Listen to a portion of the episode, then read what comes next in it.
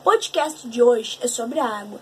No dia 22 de março, celebramos o Dia Mundial da Água. Essa data foi criada pela Organização das Nações Unidas no ano de 1993. A ONU queria alertar a população do mundo sobre a necessidade de preservar os bens naturais, sobretudo da água.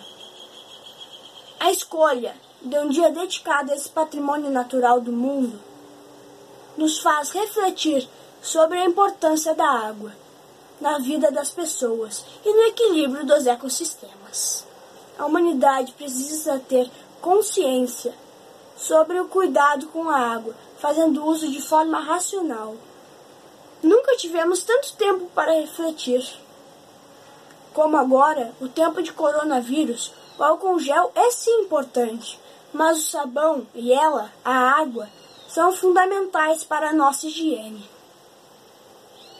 A água é vida. Eu sou Felipe Carregonçalves, aluno da turma 151 da Escola São Francisco de Assis.